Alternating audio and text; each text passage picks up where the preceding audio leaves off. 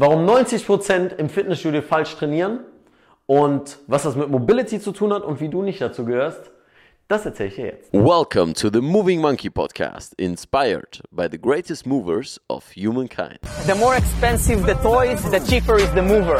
I am the greatest. At the end of the day, precision beats power, and time beats speed. Be water, my friend. The best reason to move is because you can. Moin moin liebe Monkeys und willkommen zu einem neuen Video. Das Video war für mich sehr, sehr, sehr wichtig, wenn wir mal ganz ehrlich sind. Denn jeden Tag, den ich ins Training gehe, sehe ich Leute, die Übungen machen, die sie nicht machen sollten. Warum? Ich will mich nicht wie der Apostel auf den Berg stellen und sagen, äh, äh, äh, äh, das darfst du nicht machen. Jeder ist für sich selbst verantwortlich. Aber ich möchte dir hier mit diesem Video einen Tipp geben. Aus meinen Erfahrungen, die ich aus den Workshops, aus den Coachings habe und das, was ich halt tagtäglich sehe mit meinem Trainer und Physiotherapeutenauge. Denn ich möchte natürlich mit dem, was ich auf Moving Monkey mache, vermeiden, dass Leute sich verletzen und dir Tools an die Hand geben, damit du stark beweglich und schmerzfrei, so wie ich es öfters betone, dass du das bleibst langfristig. Was meine ich? Ein Prinzip missachten ganz, ganz viele. Und zwar ist das Never add load on dysfunction. Machen wir hier nochmal. Never add load on dysfunction. Was meine ich genau damit? Niemals eine Dysfunktion zu beladen. Dazu müssen wir uns jetzt erstmal anschauen, was meine ich denn überhaupt mit einer Dysfunktion? Dysfunktion meine ich jetzt erstmal im Allgemeinen, dass erstens jemand keine gute Gelenksartikulation, sprich Ansteuerung und Bewegung in einem Gelenk hat oder bestenfalls in mehreren Gelenken. Und zweitens, was damit einhergeht, nicht die ausreichende Mobilität und daraufhin auch nicht die nötige Kraft. Wie hängen diese drei Dinge denn zusammen? Erstens, du kannst nicht beweglich sein, ohne dass du eine Kontrolle über den vollen Bewegungsradius deines Gelenks hast. Denn Mobilität bezeichnet, Kraft in dieser Bewegung zu haben, in diesem Bewegungsausmaß. Es ist mir egal, ob du total flexible, hypermobile bist, ja, da, da, da, was die meisten Frauen sind übrigens. Dann gehen sie ins Studio, haben aber nie mal die Kontrolle über zum Beispiel ihr hyperbewegliches Schultergelenk ausgeübt, womit sie dann Übungen machen, die letztendlich dazu führen, dass sie immer wieder zum Beispiel in überstreckten Ellbogen schießen, in eine Position gehen, die absolut ähm, in eine Position gehen, die technisch nicht korrekt ist, weil das Bewegungsausmaß ist nicht kontrolliert, kann sie nicht kontrollieren, deswegen machen sie das hier.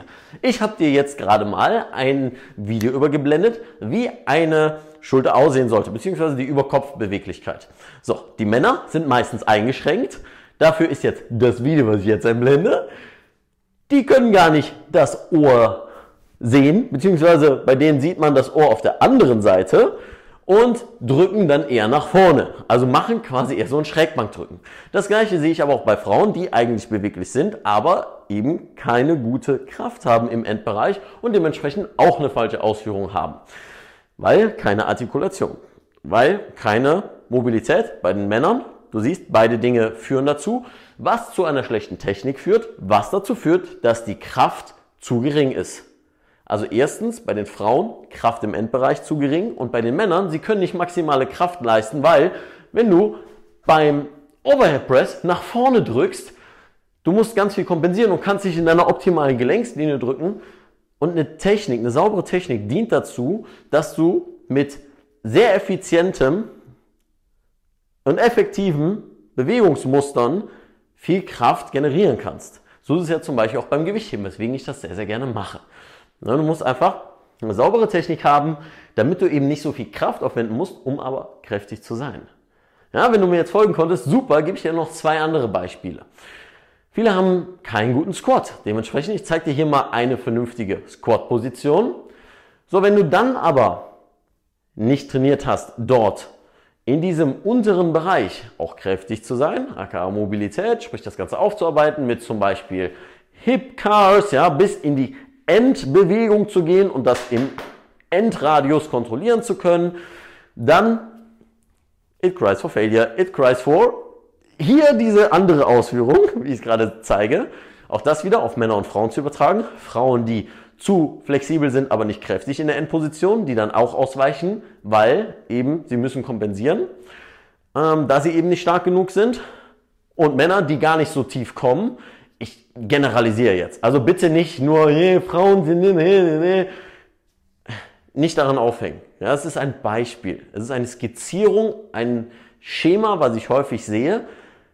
Und wie mein Anatomiedozent, Herr Becker, sagte, Leon, wenn du häufig das Häufige diagnostizierst und selten das Seltene, dann liegst du häufig richtig und selten falsch. Es ist häufig so, dass Frauen eher beweglicher sind, Männer eher unbeweglicher und diese Muster dementsprechend auftreten. Aber im Gesamten hat es damit zu tun, dass eine falsche Technik die Folge ist von keine Kontrolle im Endbewegungsausmaß, in der Endrange of Motion plus zu wenig Mobilität was auch wieder zusammenhängt. Habe ich dir auch im Cast-Video schon mal erklärt. Bitte mal hier auschecken.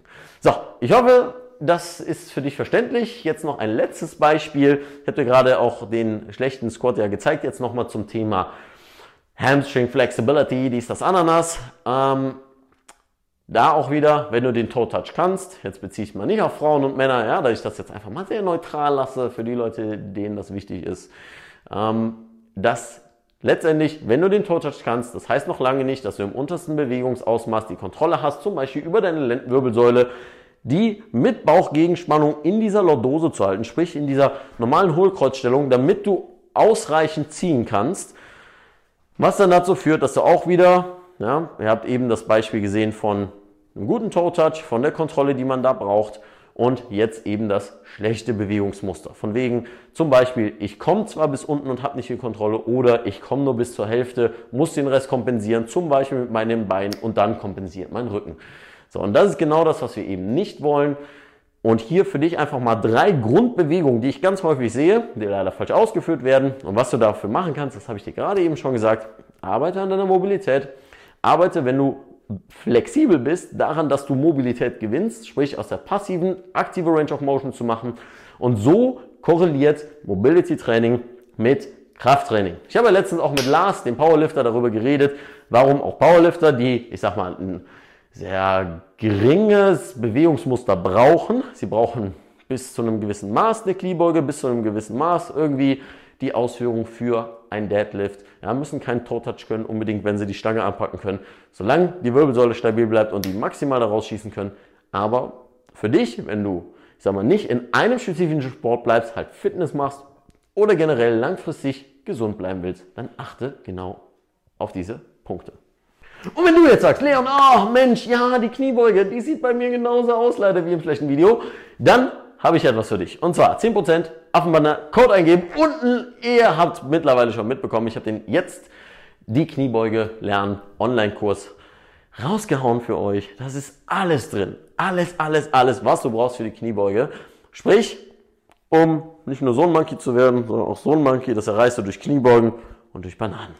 Ja, also die Mobility zu bekommen, die Ansteuerung zu bekommen für die Hüfte, was ich natürlich auch übertragt auf den Deadlift, dann die richtige technische Ausführung in Bezug auf die Langhantel, wenn du das Ganze mal beladen willst und das Ganze im Alltag einzubauen, schau dazu unten auf lernediekniebeuge.de, gib dem Prozentcode, 10% Code, Affenbande ein und wenn du eine schnelle Affenbande bist, wenn du sagst, Affenbande dies, das, Ananas, was? Dann Subscribe drücken, um Teil der Affenbande zu werden. Auf dem besten Weg ein Movie Monkey zu sein, stark, beweglich und schmerzfrei. Ja, und dann würde ich sagen, wie immer, keep moving, stay sexy. Dein Leon.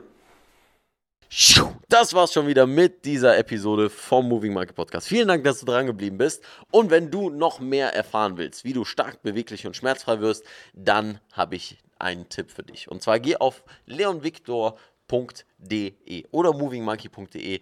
Ist egal, welche Adresse du eingibst, du kommst auf jeden Fall auf meine Homepage, auf die Moving Monkey Homepage, auf der du mehr News zum Thema Workshops, zum Thema Coaching, egal ob es ein Strong Monkey Coaching, ein Schmerzfrei Coaching, ein Calisthenics Meets Mobility Coaching ist, findest dort das Calisthenics Meets Mobility Buch im Affenbandenshop und so weiter und so fort. Das heißt, ich freue mich, wenn wir uns dort sehen und ansonsten wie immer, keep moving so sexy. Dein Leon.